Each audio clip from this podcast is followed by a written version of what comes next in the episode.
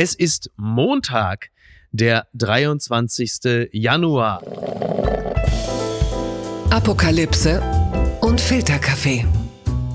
Die frisch gebrühten Schlagzeilen des Tages. Mit Mickey Beisenherz. Einen wunderschönen Montagmorgen und herzlich willkommen zu Apokalypse und Filterkaffee, das News Omelette. Und auch heute blicken wir ein wenig auf die Schlagzeilenmeldung des Tages. Was ist wichtig? Was ist von Gesprächswert? Worüber lohnt es sich zu reden? Und es ist schön, dass er wieder bei uns zu Gast ist. Ein treuer und guter Freund des Hauses. Immer noch sahnt er ab mit der Wannsee-Konferenz. Diesen Film hat er produziert, denn er ist Filmproduzent. Guten Morgen, Fidi Oetker. Guten Morgen, Micky. Fidi, äh, heute wird übrigens die Mogelpackung des Jahres durch die Verbraucherzentrale Hamburg bekannt gegeben. Und da kommt natürlich jetzt der äh, kabarettistische Witz. Was ist die Mogelpackung des Jahres? Führungskanzler Scholz? Was ist es? Ne? Was ist also, es? ich hoffe, es ist Pringles. Die Zeitenwende? Ich hoffe, es ist Pringles, weil da war ich letztens bis zum Ellenbogen drin, bevor ich den ersten Chip entdeckt habe. Ja. Aber ich weiß nicht, ich, äh, ich weiß nicht, was es, was es geworden ist. Weißt du es? Nee, ich habe auch keine Ahnung. Ich habe auch keine Ahnung. Aber die Chipstüten sind natürlich immer ganz heiße Anwärter ja. auf diesen Titel. Ne? Ich weiß nicht, ich glaube, es gibt so einen Begriff Shrinkflation oder so. Ja. Und wenn ich das nicht falsch zitiere, dann bedeutet das vor allem, äh, dass man immer noch denselben Preis bezahlt im äh, mhm. Handel, aber dass der Inhalt in den Verpackungen immer weniger wird. Oder dass sie halt einfach, dass du, was weiß ich, du hast ja keine 500 Gramm Erbsen mehr für den Preis, sondern 400 Gramm. Also ja. du siehst, wir werden beschissen, wo wir hingehen. Aber hier in Australien, wo ich gerade bin, da kostet eine Schachtel Kippen, glaube ich, äh, irgendwie äh, umgerechnet 22 Euro oder so. Also von daher. Oh Gott, also es gibt auch Packungen, die zu groß sind, ne? Da wäre die Hälfte besser. Ja. Bei so einem Karazza, da schmeckt es ab der Hälfte nach Fuß. Also. Aber wusstest du, Karazza deckt äh, 99 Prozent des menschlichen Tagesbedarfs an Scheiße. Ne? Also von daher, da will man jetzt nicht. Die Schlagzeile des Tages.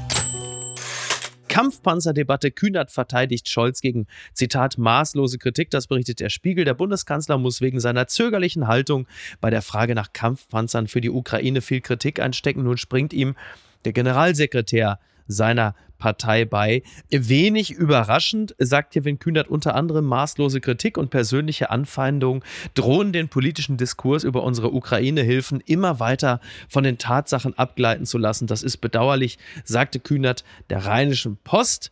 Ja, und äh, um noch einen Satz hinterherzuschieben, Deutschland ist ein solidarischer und berechenbarer Partner der demokratischen und freien Ukraine, ohne aus dem Blick zu verlieren, dass Millionen Deutsche ernste Sorgen vor einer deutschen Verwicklung in den Krieg umtreiben. Also der Satz, Deutschland ist ein berechenbarer Partner, das stimmt in gewisser Hinsicht sogar, weil man kann sich eigentlich immer darauf verlassen, dass das, was verlangt wird, erstmal nicht kommt sehr zögerlich und auch später nur dann, wenn die anderen auch schon vorgelegt haben. Oder ist das jetzt unfair? Nein, das ist überhaupt nicht unfair. Ich glaube, das ist eine sehr treffende Beschreibung. Es erinnert mich früher wenn man Fahrrad gefahren ist und es wurde dunkel und man musste das Dynamo dran machen ans Rad ungefähr. Oh. Das, Deutschland ist, ist das Dynamo, aber ohne, ohne großen Lichtkegel habe ich das Gefühl. also welche Formulierung sich mir gleich aufgedrängt hat, ist, mhm. äh, und jetzt das möge mir Alexander Gorkov, unser Freund, äh, verzeihen, ist, ja. äh, Rammstein war mir im Ausland schon immer peinlich. aber das Problem ist einfach, dass diese Forderung von von Olaf Scholz, dass die Amerikaner mit Abrams-Panzern mhm. gleichziehen sollten, genau. ist natürlich völlig verfehlt weil der Leopard 2 in all seinen verschiedenen Inkarnationen einfach so der Toyota Hilux der europäischen und insgesamt der, der Panzer ist. Das ist eine unglaubliche Maschine. Ich war ja selbst beim Bund bei der ja. Panzertruppe. Stimmt, du hast ja gedient. Ich habe du gedient. könntest Verteidigungsminister werden, ja. Ab jetzt ist das, ist das wieder wichtig. Äh, nein, aber der sitzt in so einem, in so einem Leopard, ob es ein 2A6 oder 2A4 ist oder so, da sitzt ein Kommandant, ein Rechtsschütze, ein Ladeschütze und ein Fahrer drin. Und ich kann mich noch erinnern, als ich da war, 2002 beim Bund, äh, da gewannen die immer diesen Strong Europe äh, Tank Challenge und diese ganzen Panzerwettschießen mit Obergefreiten die das bedient Klingt haben. wie ein Programm bei D-Max. Ne? Also, ähm. ja, aber die gewann das mit Obergefreiten, ja. Also ja. Äh, das ist schon ein, ein Wahnsinnsvehikel. Ich möchte nicht in Schwärmereien über Rüstung verfallen. Ach du, das Nur es macht Sinn, dass man den liefert. Toni Hofreiter. Das war eine schöne Toni Hofreiter-Parodie, die du uns da gerade äh, gegeben hast. Jetzt muss man natürlich sagen, äh, die zögerliche Haltung von Olaf Scholz wird ja äh, innerhalb Europas und auch der Welt oder zumindest der westlichen Welt ja wirklich sehr kritisch gesehen. Das hätte man übrigens vor ein paar Jahrzehnten mal äh, Europa erzählen sollen, dass Deutschland Deutschland äh, sich in gewisser Hinsicht blamiert, weil sie so zögerlich mit Panzern sind. Das hätten sich so britische Blätter wie die Daily Mail oder die Sun auch nicht vorstellen können. Aber es ist jetzt der Fall. Nur auch da wieder die Frage, wie könnte Scholz es besser oder anders machen? Ist es vor allen Dingen das Kommunikationsproblem? Denn das Abwartende, das Abwägende ist ja im Kern nicht falsch, wenn es um eine so gravierende Angelegenheit geht, die auch von den Deutschen so unterschiedlich beurteilt wird.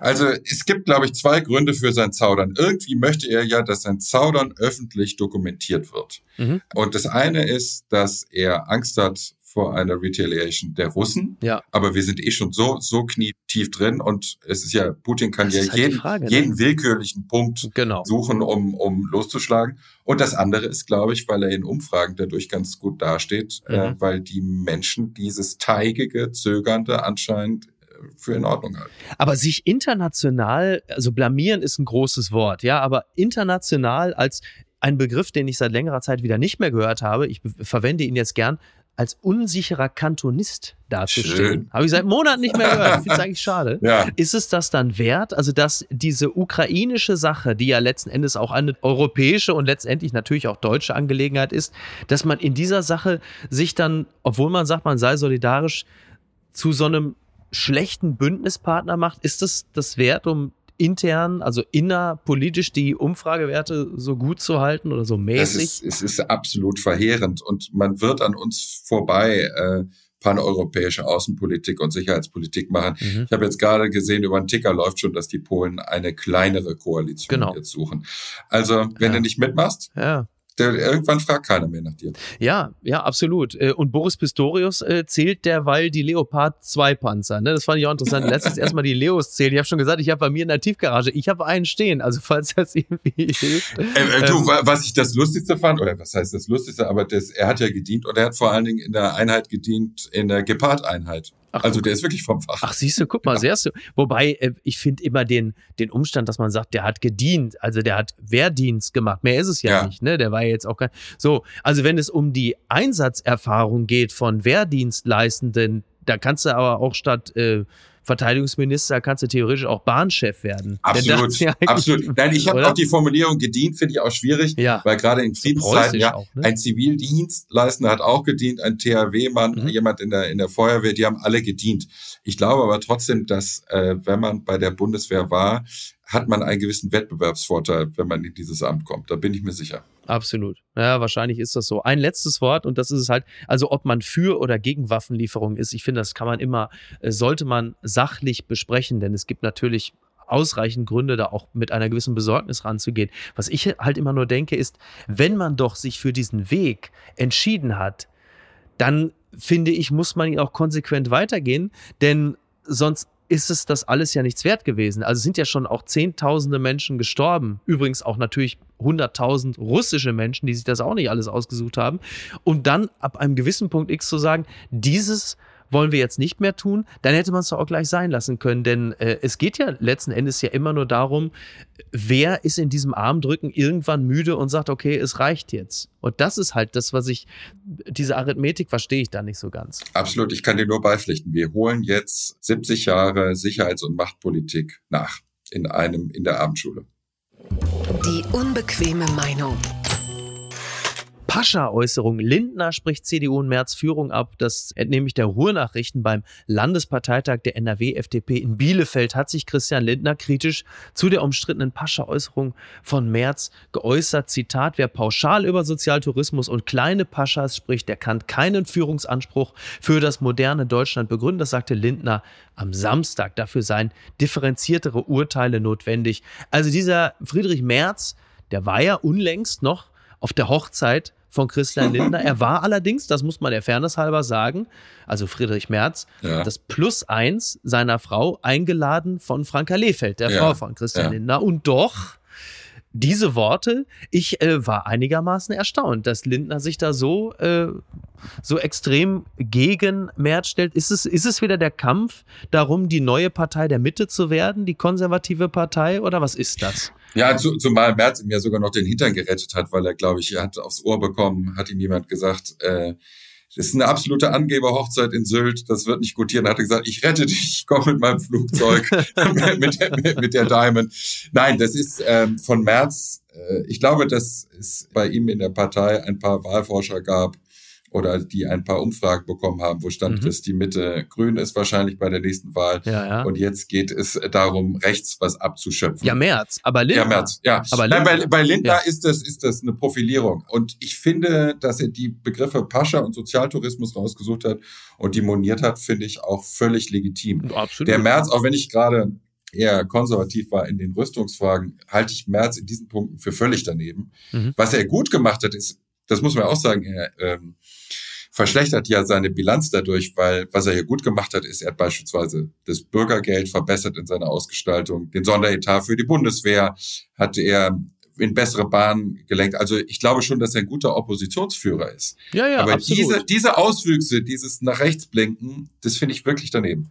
Ich, was ich bei Merz so amüsant finde, ist, denn man ringt ja immer auch in der Beurteilung von Merz immer damit zu sagen, was ist das jetzt? Ist das jetzt jemand, der ein Stratege ist, der da mal einen Begriff droppt, so wie Sozialtourismus oder diese kleinen Paschas bei Lanz? Oder ist es so, wie äh, Kollege äh, Bröker von The Pioneer, liebe Grüße, sagt, dass er halt einfach äh, keine Impulskontrolle hat. Und ich fürchte, letzteres ist richtig. Also Merz ist für mich immer mehr wie die Anrufer äh, im Presseclub. Wenn der Presseclub durch ist, dann können auch mal Leute anrufen. Ja. Und das merkt man immer bei so Anrufern, die reden dann und dann erstmal sind sie überrascht, dass sie relativ lange gelassen werden. Mhm. So, die dürfen dann mal so 30 Sekunden, 45 Sekunden frei reden. Und dann irgendwann, wenn der Mut sie packt, dann galoppieren sie komplett ja. davon. Ja. Also die ersten 30 Sekunden sind noch einige einigermaßen, sagen wir mal, rhetorisch in Ordnung und dann versteigen sie sich in immer wildere Theorien. und bei, bei Merz ist es auch so, wenn er sich irgendwo wohlfühlt und du merkst, es läuft einigermaßen und die konservativen Takes sitzen einigermaßen, dann kommt ja, dann, dann so, ja, diese äh, kleinen äh, Paschas. Und ja. dann, dann rutscht ihm so ein Ding raus. Und das, das ist jetzt schon mindestens zweimal passiert. Und das wird interessant sein, zu sehen, was da in Zukunft noch kommt. Merz kommt immer so vor wie, wie Austin Powers, den sie auftauen. Also den haben sie ja, Austin Powers wird hier nach den 60er Jahren aufgetaut, ja. nach, nach 30 Jahren Schlaf und dann die Mojo ist weg und ja. er hat vieles verpasst. Also mit den tollen Worten, wo er irgendwie sagt, äh, also die Berliner Mauer, das habe ich kommen sehen, dass die fällt, aber das Liberatsche schwul ist. Und bei äh, Friedrich Merz habe ich so das Gefühl, dass er manchmal auch direkt einfach, weil er 20 Jahre draußen war, vor den 90ern hier reingeskippt wurde und ab und zu blitzt das mal wieder auf. Ja, ja, absolut. Ähm, übrigens, weil wir gerade von Lindner gesprochen haben, was mir äh, diese Woche sehr gut gefallen hat am Wochenende, war ein Bildreporter, der von Davos berichtet hatte. Und dann kommt es zu der wunderbaren Schlagzeile: Bildreporter hinter den Kulissen von Davos. Auf diesem Klo gab mir Lindner seinen Schwur. Und da muss man sich wirklich vorstellen: Du bist ja Christian Lindner, du bist an der Pissrinne in Davos. Und da mhm. kommt ein Bildreporter. Und äh, ich zitiere, ja, nach dem Händewaschen dränge ich ihn deshalb zum Steuerschwur. Wann bekommen die Bürger endlich eine oh Steuersenkung? Oh weil sich ja Scholz und Habeck noch querstellen. Und dann gibt mir der Minister sein Klo-Ehrenwort. Er arbeite jeden Tag für die Steuersenkung. Das lässt mich hoffen. Also, das finde ich. Also, er hat ihn zumindest ne? im richtigen Zeitpunkt angesprochen. Ich habe meinen alten Bekannten am Pissoir selbst angesprochen. Ja. So von der Seite. Und der hat sich leider zu mir umgedreht. Ah, ja. Kein Witz. Echt? Gucken mal, wer da spricht. Doppelpass. Uli Hoeneß mit Rundumschlag. FCB-Patron kritisiert DFB und Nancy Faeser scharf. Das schreibt die TZ. Ja, gestern war ja der äh, Sport 1 Doppelpass. Sie haben 30 Jahre Sport 1 gefeiert und hat natürlich einen Ehrengast im Doppelpass, der sich eigentlich sonst immer mittels rotem Telefon einfach zuschalten lässt. Uli Hoeneß war da und äh, wie man so schön sagt, er hat mal wieder abgeledert. Klartext, Uli war mal wieder in Form. Äh, es ging unter anderem um die äh, Debatte um die One Love Binde. Man erinnert sich vielleicht noch und dann nahm er sich, Zitat TZ, die öffentlich-rechtlichen Medien zur Brust. Dabei nannte er die Namen von ZDF-Moderator Jochen Breyer sowie ARD-Expert Thomas Hitzelsberger, den er als, ja, bitte, miese Peter, ja, bezeichnete. Und ähm, ja, also Önes hat wieder mal geliefert und sagte unter anderem auch über Katar, ja, eine Viertelstunde vor Anpfiff des Eröffnungsspiels, ja, wird noch über Menschenrechte geredet und dafür zahlen die über 200 Millionen an Übertragungsrechten, ja, bitte. Wobei man dann doch auch, also ich zumindest muss zugeben, Hoeneß hat da durchaus auch nicht so ganz unrecht, was die äh, Ambivalenzen und Ambiguitäten dieses ganzen Spektakels angeht. Unter anderem auch der Satz, die One Love Binde bezeichnete er als albern. Fäser habe sich mit der Binde neben Gianni Infantino lächerlich gemacht. Und ich fürchte, äh, das stimmt. Also das auf jeden Fall das Foto, wo Gianni Infantino lachend auf die Binde mit ihr zeigt, ist auf so viele Weisen so verstörend. Ja. Aber das, also ehrlich gesagt, wenn man es nicht kurz vor Anpfiff anspricht, wann denn sonst? Das ist immer noch der öffentlich-rechtliche Rundfunk und die haben den Auftrag, sowas gerade zu rücken. Im Nachtprogramm ist das nicht wichtig. Und ja, ehrlich ja. gesagt waren mir die Menschenrechte da auch wichtiger, als ob Thilo Kehrer jetzt auf Recht spielt oder nicht.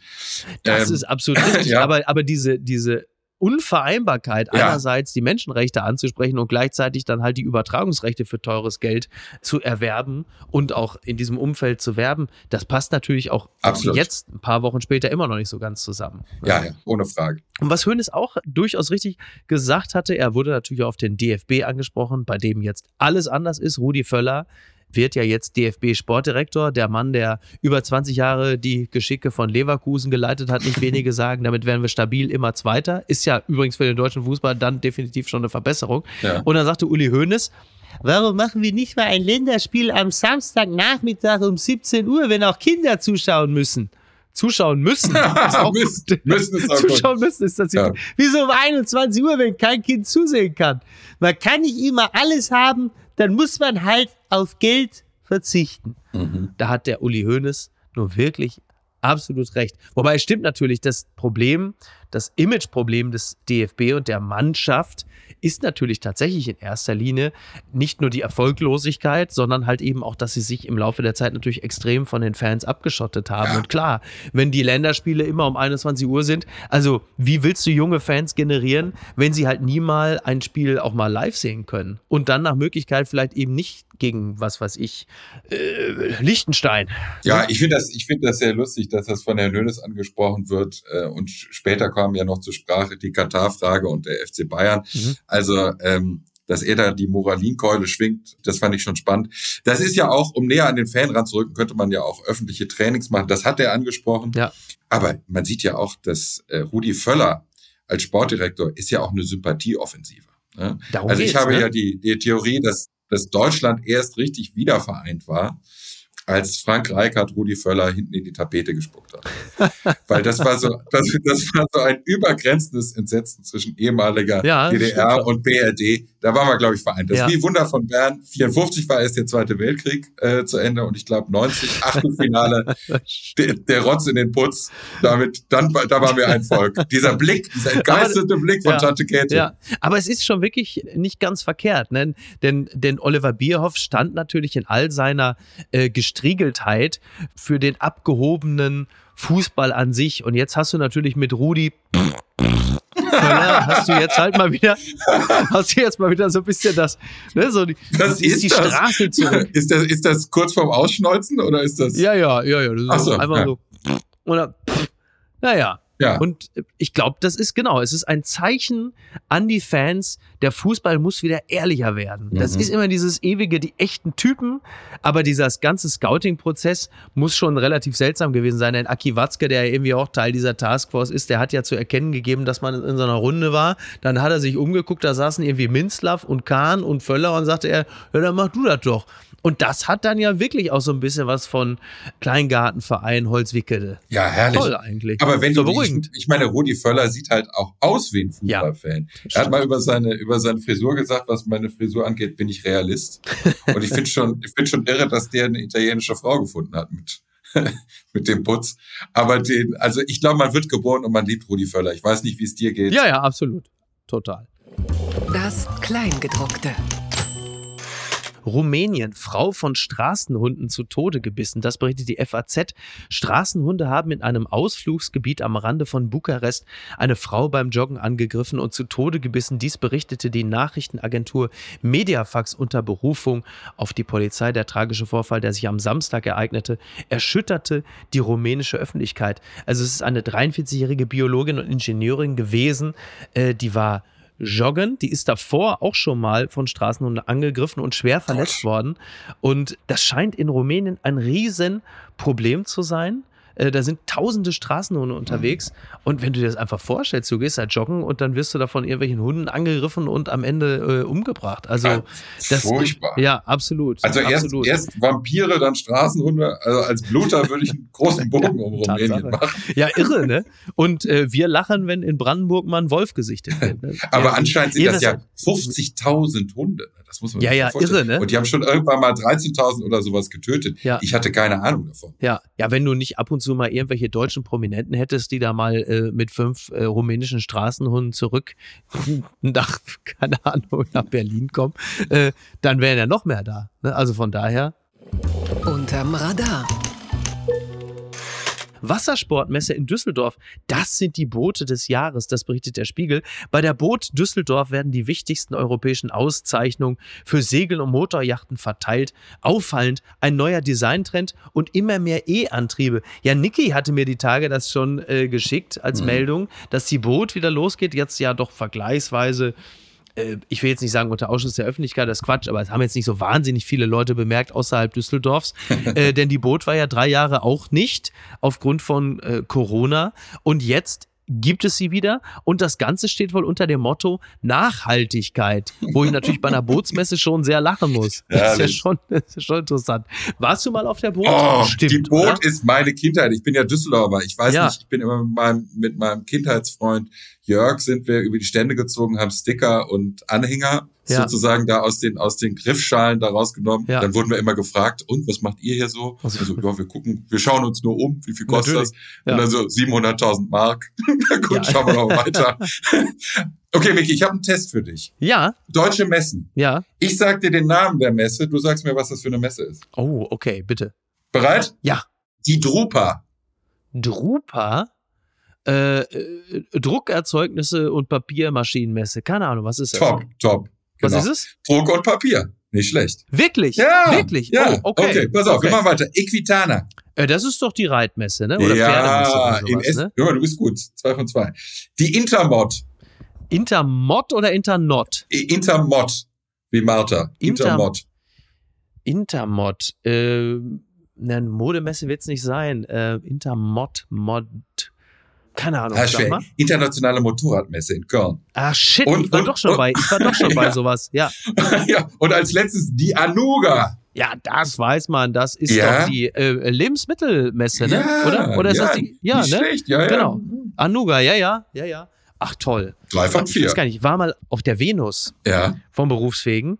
Als ich noch in Dienste von RTL 2 war, ich mal reportierend dort. Ich habe noch nie etwas so Trauriges erlebt wie die. Venus. Es ist wirklich sagenhaft. Äh, da waren, waren wirklich so, dann stand ich neben so einer Darstellerin, die war wahrscheinlich, die war, also also ich äh, sagen wir es mal so, die hat sich für ihre äh, 58 gut gehalten, die war aber höchstens 30, Hm. hatte am Dienstagmorgen eine leichte Fahne und dann siehst du dann, also wir werden ja auch von vielen Frauen gehört, ich möchte die deswegen nicht verstören, aber sag mal so, die Autogrammjäger haben sich Ja. die Autogramme äh, nicht auf den Kopf der Darstellerin geben lassen. Oh Die haben nein. Fotos dann mitgebracht und Oh so, ja, nein. ja. Also, Also ich war mal mit ja. ein paar Freunden mit Restalkohol an einem Sonntagmorgen in, in München, wollten wir da reingehen. Da standen wir vorm Eingang und das letzte Auto vorm Eingang war so ein Pickup und unten war an der Anhängerkupplung hatte jemand so einen Hoden dran. und dann sind wir doch weitergezogen. Und was übrigens die Bootsmesse angeht, ich glaube, äh, in diesen Zeiten gehen ganz viele auf die Bootsmesse, dann sehen sie diese großen Schiffe und wenn sie dann erfahren, dass man damit keine Russen abschießen kann, dann sind sie schon bitter enttäuscht, oder? Endgültig zu weit gegangen. Burgtheater will Schauspieler Teichtmeister verklagen. Das entnehme ich dem Deutschlandfunk. Das Strafverfahren gegen den Schauspieler Florian Teichtmeister wegen des Besitzes pornografischer Darstellung von Minderjährigen könnte für den Schauspieler auch schwere finanzielle Konsequenzen haben. Zusätzlich zu dem Strafprozess Anfang Februar droht Teichtmeister eine Klage des Wiener Burgtheaters. Ja, das ist äh, in der Tat eine ganz harte Nummer. Äh, der Mann soll sich im Besitz, ich glaube, er hat es sogar schon zugegeben, ähm, von 58.000 Dateien eben dieser Art soll er im Besitz eben derer gewesen sein. Und da gibt es klar, den Strafprozess, aber er soll halt eben auch verklagt werden vom Wiener Burgtheater, denn die haben ja diverse Produktionen mit ihm jetzt eingestellt und das kostet ein Heidengeld. Und dann gibt es ja halt eben auch noch die Sissi-Verfilmung Corsage. Da hat er mitgespielt. Ich glaube, er hatte zehn Drehtage oder so. Und der Film äh, ist in der Vorauswahl für den Auslands-Oscar. Und äh, sowohl die Regisseurin, die ProduzentInnen, alles rund um den Film, die sind natürlich alle am Boden zerstört, denn bis vor wenigen Tagen lag man sich im Grunde genommen jubelnd in den Armen. Man ist ein heißer Kandidat auf den Auslands-Oscar und jetzt ja. äh, ist man was, Fidi? Du bist Filmproduzent. Was, Nein, wie, wie fühlst du damit? Das tut mir wahnsinnig leid für die Regisseurin, für Marie Kreuzer und für die Hauptdarstellerin äh, Vicky Kriebs. Mhm. Das ist ein fabelhafter Film. Der Teichtmeister ist leider auch sehr gut in dem Film. Ja. So wie er auch sonst äh, gut war in, in Formaten ja. wie Österreich oder auf der Bühne in Geschichten aus dem Wienerwald. Es war ein hervorragender Mime, ist er immer noch, mhm. aber er muss natürlich zur Rechenschaft gezogen werden. Total. Äh, nein, das, mir tut es unglaublich leid. Vielleicht können Sie sich mit dem Gedanken trösten, dass dieses Jahr an im Westen nichts Neues vermutlich äh, kein Weg dran vorbeiführen wird als ja. für einen Oscar. Mir, mir tut das leid, dass dieses Gebilde Burgtheater so ein bisschen gestört wurde. Meine liebe Frau Madeleine, die du ja auch kennst, mhm, hat da ja, ja, lange Jahre liebe gearbeitet. Grüße an dieser Stelle, ja. Und ich habe das immer so als einen herrlichen kreativen Schonraum, als eine lebenslange Klassenfahrt äh, wahrgenommen. Ich ja. hoffe, dass dieser Vibe im Burgtheater nicht gestört wird dadurch. Ja, aber kann man einen Schauspieler deshalb verklagen, weil er seinen privaten Interessen nachgeht, die äh, in diesem Falle allerdings strafrechtlich relevant sind? Hat sowas eigentlich eine Chance? Geht das? Ich habe keine Ahnung. Ich hätte jetzt eher gedacht, dass es in Amerika einfacher wäre äh, weil die da ein bisschen mehr punitiv unterwegs sind. Mhm. Aber auch wenn es nicht so ist, stößt man damit die Diskussion an. Ja. Und das wäre natürlich auch nicht verkehrt. Ja, aber auch als Produktion. Also ich meine, du hast jetzt äh, wie die Produktion Corsage hast du diesen, diesen tollen Film und dann wird das ganze Ding mehr oder weniger in die Luft gesprengt, weil du über das Privatleben deines Haupt- oder Nebendarstellers nicht ausreichend informiert bist. Aber kann man sich vor sowas wirklich, kann man sich dagegen schützen? Du kannst ja keinen, also man kann sich vielleicht ein polizeiliches Führungszeugnis geben lassen, aber zum Wesenstest kannst du ja nicht alle, nicht alle auflaufen lassen und befragt. Also ich habe ein Interview mit der Regisseurin gelesen, glaube ich, in der Süddeutschen oder so. Äh, da wurde natürlich auch ein bisschen danach gefragt, ob das in irgendeiner Art und Weise jemandem aufgefallen wäre oder ob sie das gewusst hätten.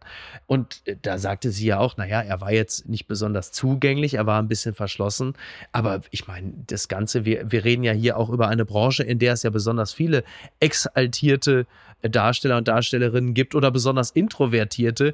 Da ist das Privatleben hat ja auch noch mal ein bisschen mehr äh, in Anführungsstrichen Welpenschutz als das vielleicht in, in anderen Berufszweigen, oder? Wie, wie kann man sowas nachhalten und welche Art von Verantwortung kann man da überhaupt gerecht werden? Also infolge der MeToo-Welle, die es ja auch zu Recht gab und gibt, mhm. haben sich einige amerikanische Streamer ähnliche Klauseln äh, ausbedungen in Verträgen, dass der Produzent quasi aufpassen muss, dass es äh, gewisse Verfehlungen nicht gibt. Mhm. Die sind aber vor allen Dingen während der Produktion. Äh, ich weiß nicht, wie das sozusagen ex ante ist, wenn die Sachen abgedreht sind. Mhm. We'll see. Da passiert was. Bitte empören Sie sich jetzt.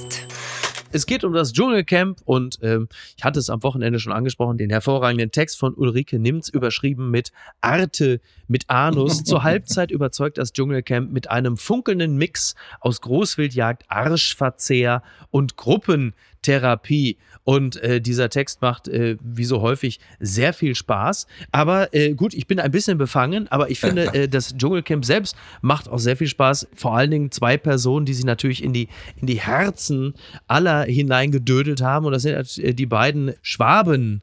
Italiener Cosimo und äh, Gigi. es, es, es, macht wirklich so einen Spaß. Ach, es ist, es ist so schön. Also seit, seit Slatko und Jürgen ist das, äh, gab sowas nicht mehr. Ja, Wahnsinn, ne? Vor allen Dingen ja. gerade eben, also jetzt in der gerade eben zu Ende gegangenen Folge, äh, da ist es besonders interessant, denn äh, der Sachverhalt ist folgender. Die beiden waren alleine auf einer sogenannten Schatzsuche, hatten die Aufgabe, äh, Eier zu hüten.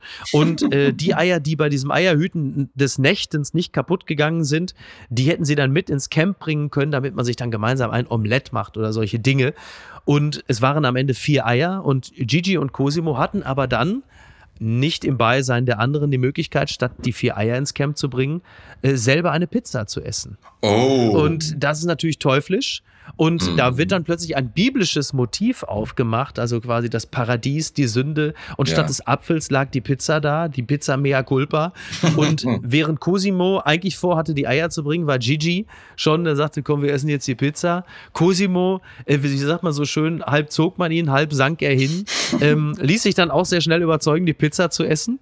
Und am nächsten Morgen waren die beiden dann wieder im Camp und haben dann zugegeben, dass es diese Situation gab. Aha. Und Gigi ist derjenige, der aber das dem Camp eröffnet hatte und der hat eine interessante Strategie gewählt.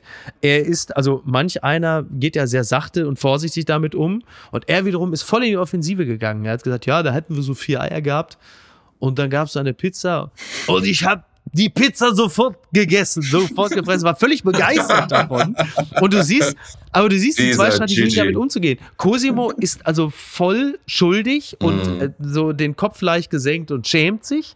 Und Gigi ist derjenige, der dann immer so sagt, es waren nur vier Eier, so, weißt du, so, also er geht komplett in die Offensive und schwärmt auch von dieser leckeren Pizza in Erwartung, dass irgendwann die anderen, die natürlich große Augen machen und sagen, sag mal, tickt der noch richtig, sagen, hast völlig recht, stimmt. Das war ja bestimmt total lecker. Erzähl mal mehr. Also das ist schon interessant. Es ist natürlich auch gemein, also Ja. zwei Deutsch-Italienern gerade eine Pizza hinzustellen. Ne? Also das ist wirklich Ja, total. perfide. Ja, absolut, absolut. Das muss man sagen. Aber es ist eine gute Staffel. Ich habe großen Spaß. Ich finde den Köppen super. Ja, ich habe das. Gefühl, also der hat hier so ganz große, auffällige Sachen an. ja. Also entweder er zieht sich im Dunkeln an oder es sind Dirk Bach Sachen an. es ist, aber es ist, es macht wahnsinnig viel Spaß. Ja, total. Er macht wirklich einen ganz, ganz, ganz tollen Job und äh, es macht auch wirklich großen Spaß. Die Produktion, alle haben wirklich sehr, sehr viel Spaß. Ich finde, äh, das sieht man auch. Da ist sehr, sehr viel Spielfreude dabei und äh, doch, doch, das, äh, das macht schon Bock. Lustig ist nur, am Rande des Dschungelcamps gibt es ja Mhm. dann wieder so Verwerfung, weil es ist ja äh, im sogenannten Versace Hotel ist ja dann immer der Anhang dabei Ja. von allen Campern. Und jetzt gab es angeblich eine Affäre Mhm. zwischen äh, Vater Katzenberger, der ja die Begleitung von Lukas Cordalis ist, und der Begleitung von Jamila Rowe. Und da soll angeblich Vater Katzenberger soll was gehabt haben mit der Begleitung und äh, Mutter Katzenberger hat also via Instagram schon bittere Nachrichten äh, geschickt. Und äh, ich, die Bildschlagzeile dazu ist, äh, was war das? Krisenkonferenz mit der Katze und ein Liebesultimatum. Also da ist die Hölle los jetzt im Katzenberger Clan. Super. Unter anderem ist es so, dass am Wochenende, ich zitiere, Bild erfuhr, am Wochenende fand bei Mutter Iris in der Familienfinca auf Mallorca angeblich eine Katzenberger Krisenkonferenz statt. Mit dabei Iris Töchter Daniela Katzenberger und Jenny Frankhauser, die angereist sind. Mhm. Also es ist so ein bisschen so eine Art Konklave oder was. Also, der, ja, du musst, du Ja. musst ja denken, das ist ja Royalty. Das Ja. sind ja die Dschungel-Winzers, ne? ja, absolut. Jenny Frankhäuser hat's gewonnen, Costa Cordalis hat's gewonnen, Lukas Genau. ist drin. Also wenn Ja. Papa Peter da Quatsch macht, ne, das ist schon von Ja. nationaler Tragweite. Na, absolut. Aber, aber ich absolut. möchte nochmal meinen ja. Hut für die, für die Konstantin-Film in den Ring werfen. Ja, Wenn ihr irgendwann mal die Rechte vergibt für die Doku und Überwachung des Versace Hotels, ja. wir hätten durchaus Anfangsinteresse. Also, Weil ich, weil ich glaube, da ist, Ja. da ist richtig was los. ja, das also, ist auch Jungle Fever. Ja, wir nennen es ja schon liebevoll das B-Team, weil da ja wirklich, also du könntest ja theoretisch einfach alle austauschen und würdest dieselbe Sendung kriegen. Das finde ich, das finde ich wirklich faszinierend. Ähm, was ich nur toll fand bei Iris Kleinmutter Katzenberger, das war, sowas wird ja heutzutage, äh, man redet ja nicht mit der Bildzeitung sofort, das wird ja alles bei Instagram geklärt und in diversen Insta-Stories und dann schrieb unter anderem Zitat, zuletzt drohte sie ihrem Mann, also Mutter Katzenberger im besten Kurpfälzisch, erst einmal alle gemeinsam Fotos löschen. Ab morgen werde ich packen. Kannst du ja zu ihr ziehen. Ich hätte nie gedacht, dass du so verlogen bist. Ich hatte dich so sehr geliebt und dir vertraut. Und du gehst fremd in Versace. So, also das ist fantastisch, oder? Ist Okay. einfach wirklich toll. ist auch wichtig, dass das Versace noch Teil des Satzes ist. Ja. Nicht irgendwie du gehst fremd, sondern du gehst fremd im Versace. Also das ist ja, ganz wichtig. Bitte, man möchte ja schon auch so ein bisschen durchblitzen lassen, dass man ja schon auch zu den oberen 10.000 gehört. Ich bin einfach nur froh, dass meine Mutter keinen Instagram-Account hat. Da ist uns allen viel Leid erspart geblieben. Twitter 280 Zeichen Wahnsinn. eine letzte Frage von Leander Wattig und die hat mir gut gefallen. Und zwar stellte er die Frage bei Twitter, was wären die sieben Weltwunder heute? Das finde ich spannend. Also, hast du eine Ahnung, was es, was es Ich, ich habe meine, ich habe meine. Ja, Sitzheizung, Elche, ja, Elche, der, der Cronut, mhm. äh, dass Andy Scheuer vier Jahre Verkehrsminister geblieben ist, äh, die Beatles, mhm. das Kolosseum in Rom und Shirin David. Oh ja, das ist sehr, sehr gut. Ich finde den äh, Berliner Flughafen auch faszinierend, weil äh, vor kurzem erst eröffnet und ist ja trotzdem, also es ist eigentlich eine Art Zeitreise, also weil der ist eröffnet worden, wann war es? 2020 und war aber zu dem Zeitpunkt trotzdem schon 15 Jahre alt. Das muss einem ja auch erstmal gelingen. Das finde ich toll. Äh, Shirin David gehe ich mit. Ich hätte Dieter Bohlen noch eingeworfen, mhm. der ja also jetzt so langsam sich ins Embryonalstadium, der The Curious Case of Benjamin Bohlen, das finde ich sehr, sehr gut. Was ist los? Da? CERN wird hier immer gerne ja. genannt. Das finde ich auch sehr, sehr spannend. Mhm. Und äh, klar, das Internet, das Burj Khalifa finde ich auch sehr, sehr spannend. Und äh, irgendwas mit Elon Musk geht natürlich immer. Ne? Ist völlig klar. Das hilft immer. Fidi, ich äh, gehe jetzt schlafen. Ja. Hier in Australien. Gute Nacht, mein Lieber. Es wird Zeit. Es wird Zeit. Und äh, bei dir bedanke ich mich ganz herzlich. Ich äh, muss ja jetzt schon mal, wann ist Berlinale? Mitte Februar. Bist du Hol den Tank. Ich werde wohl vor Ort sein. Dann werde ich mich, dann werde ich mich wieder äh, bei dir an den Tisch lotsen. Das ist ja wohl völlig klar. Dann gucken wir schön zusammen die Big Five. Fidi, ich danke dir ganz herzlich. Macht äh, immer sehr viel Freude mit dir. Dankeschön. Schön, dass du mich noch ein bisschen wach gehalten hast. Gehabt dich wohl, Buddy. Dankeschön. Mach's gut. Ciao, Tschüss. ciao. Tschüss. Apokalypse und Filtercafé ist eine Studio Bummens Produktion mit freundlicher Unterstützung der Florida Entertainment. Redaktion Niki Hassania. Executive Producer Tobias Baukhage. Produktion Hanna Marahiel. Ton und Schnitt Niki Fränking. Neue Episoden gibt es immer montags, mittwochs, freitags und samstags. Überall, wo es Podcasts gibt. Stimme der Vernunft und unerreicht gute Sprecherin der Rubriken Bettina Rust.